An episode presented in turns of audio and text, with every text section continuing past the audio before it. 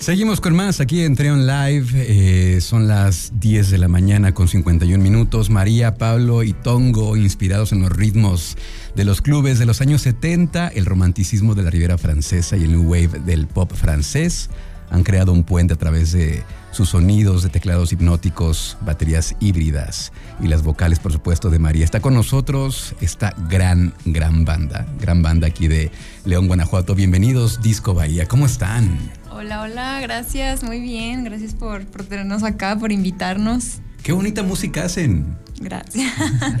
Oigan, se los decía. Están muy chavos que ¿Qué tendrán? No pasan de los 25 y 26. Ok, ok, muy chavitos. Este, qué bueno que no se fueron por el lado oscuro de la fuerza. ¿Y saben a qué me refiero? Sí. Ajá. Hoy, ¿por qué se fueron por este lado de, retro con estas influencias tan lindas? Pues tiene que ver mucho con la música que, que nosotros escuchamos normalmente, ¿no? Entonces, pues sí, son sonidos que a nosotros nos gustan, que nos hacen bailar, nos hacen sentir bien. Entonces, como que quisimos hacer algo que vaya por ahí, ¿no? Eh, ¿En qué momento ustedes deciden ya formarse como, como banda, como grupo? Y dicen, ya vamos a hacerlo en serio, porque hemos visto que todos conocemos que tiene muchos intentos por formar una banda, pero luego nada más lo hace como hobby. ¿En qué punto ustedes dicen, vamos a hacerlo de manera profesional? Híjole, pues eh, nos conocemos de hace muchos años, eh, estábamos en otra banda juntos. Y realmente todo lo que habíamos hecho desde la banda anterior que teníamos había sido como muy indie, ¿no? O sea, en el sentido que nosotros hacemos nuestras canciones, buscábamos dónde, dónde grabarlas, dónde producirlas.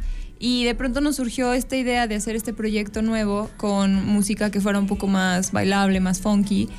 Y dijimos, híjole, pero si ya lo vamos a hacer, lo tenemos que hacer de lleno, o sea, tenemos que irnos a, a todo y estar los tres en el mismo canal de decir, vamos a hacer la inversión que sea necesaria de tiempo, de dinero y meterle todas las ganas porque, pues, o sea, sí es un hobby, pero es algo que nos llena mucho y que nos gusta mucho hacer.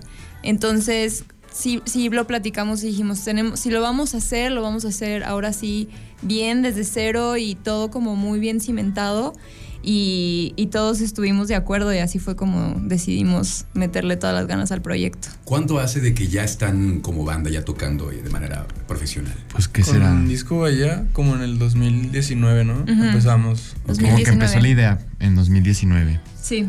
Grabamos, sí, finales 2019 y pues ya tocando, pues cuando se pudo, ¿no? Por el COVID. Sí, justo. 2021. Llega la pandemia y usted, ¿qué ocurre con Disco Bahía? Se, encierran a, grabar, este, obviamente no hay tocadas, todo se para. ¿Y qué ocurre con ustedes? Pues justo antes de pandemia grabamos el EP. Y entonces, pues llegó la pandemia y lo íbamos a sacar, entonces nos esperamos un poco para ver cómo funcionaban las cosas. Y sacamos el primer sencillo que fue en esa edad y nos empezaron a caer propuestas de tocar en streamings que se pusieron muy de moda. Por ahí tocamos como en unos 3, 4, ¿no? Sí. Y pues ya, o sea, realmente fue, fue un proyecto que se creó antes de pandemia. Con pandemia tuvimos, como dice Pablo, tener que poner todo medio en stand-by. Y al principio estábamos como bien desesperados, ¿no? Como que nosotros teníamos ya un plan de lanzamientos y de fechas y con la pandemia todo se retrasó. Pero pues al final del día nos ayudó mucho como a, a fundamentar eh, todo el proyecto y a salir un poco más con calma.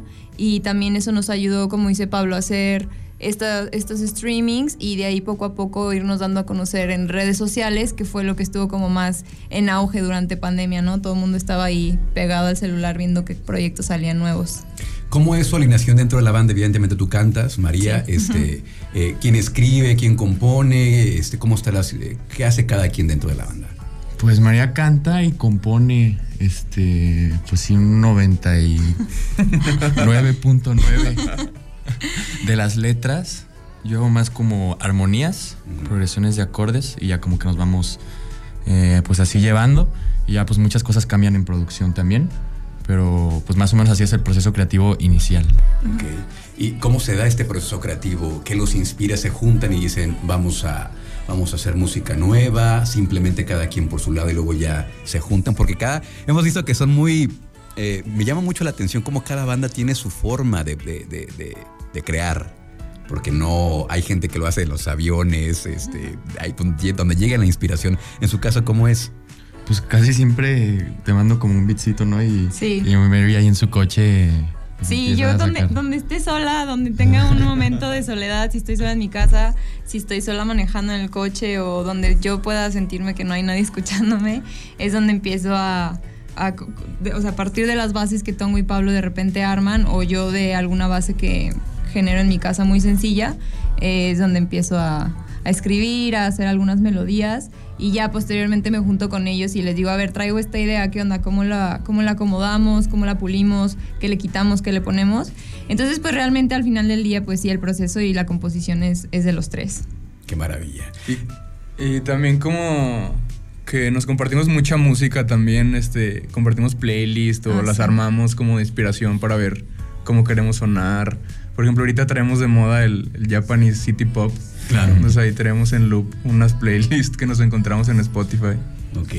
Son las 11 de la mañana y seguimos con más. Está con nosotros aquí en cabina de Trión Disco Bahía, esta banda orgullosamente leonesa. Eh, ahora escuchamos Necedad, que nos platicaban que esto es parte de sus, los primeros materiales que, que sacaron, ¿no, María? Sí, justo Necedad fue la canción con la que salimos y para nosotros ha sido como una sorpresa porque es la que más reproducciones tiene y nunca esperamos que la primera canción con la que lanzamos el proyecto iba a ser la que más iba a pegar, ¿no? La que más le iba a gustar a la gente. Entonces, pues es como nuestro bebé en esa edad. A mí también cuando eh, llegué a su música, el nombre me, me, encantó porque ya te da un contexto de qué se trata.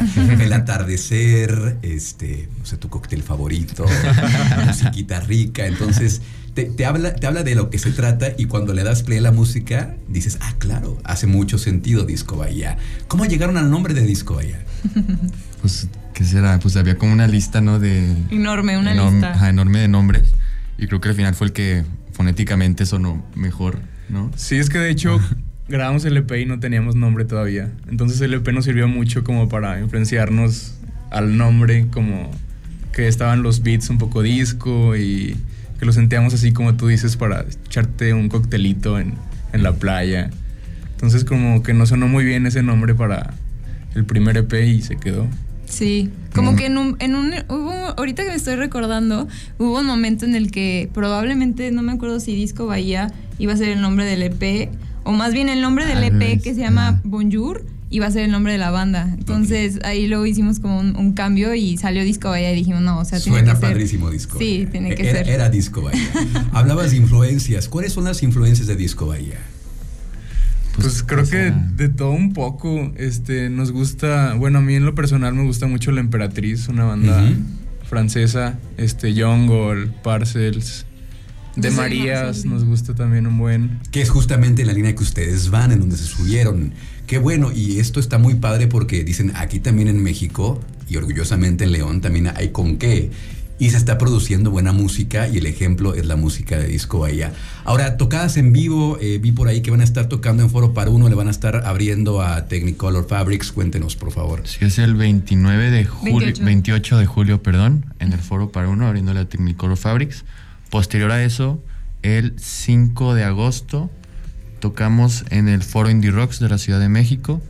Con una banda argentina que se llama Isla de Caras, buenísimos. Y una banda de Guadalajara que se llama Monte Carlo.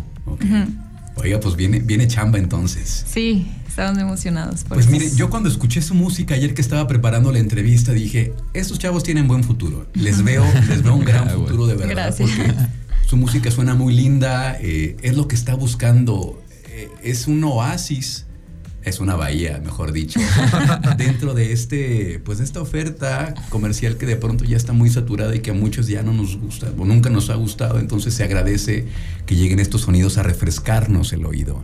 Entonces, de verdad, de verdad les, les, les auguro un gran, gran futuro, que venga lo mejor para Disco Bahía.